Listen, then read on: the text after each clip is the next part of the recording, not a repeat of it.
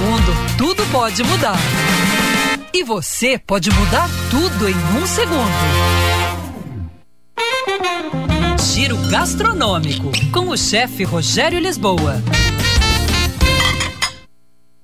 Olá, pessoal. Mussarela, o queijo mais consumido no Brasil, foi criado no sul da Itália.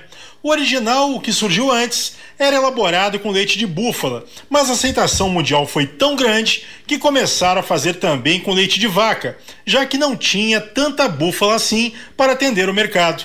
Chegou aqui no Brasil entre 1860 e 1890, quando mais de 900 mil imigrantes italianos desembarcaram por aqui.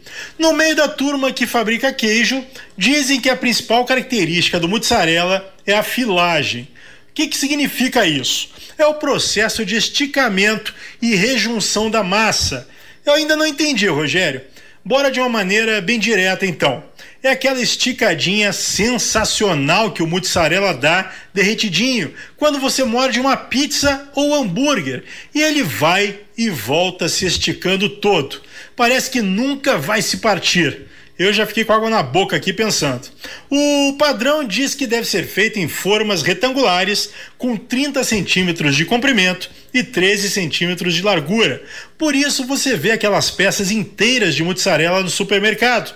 Mas pode ser comercializado também em formato de bolinhas, bolotas, nozinhos, trancinhas, bastões, enfim é um dos queijos mais utilizados no mundo em lanches, pratos, sanduíches ou até mesmo puro.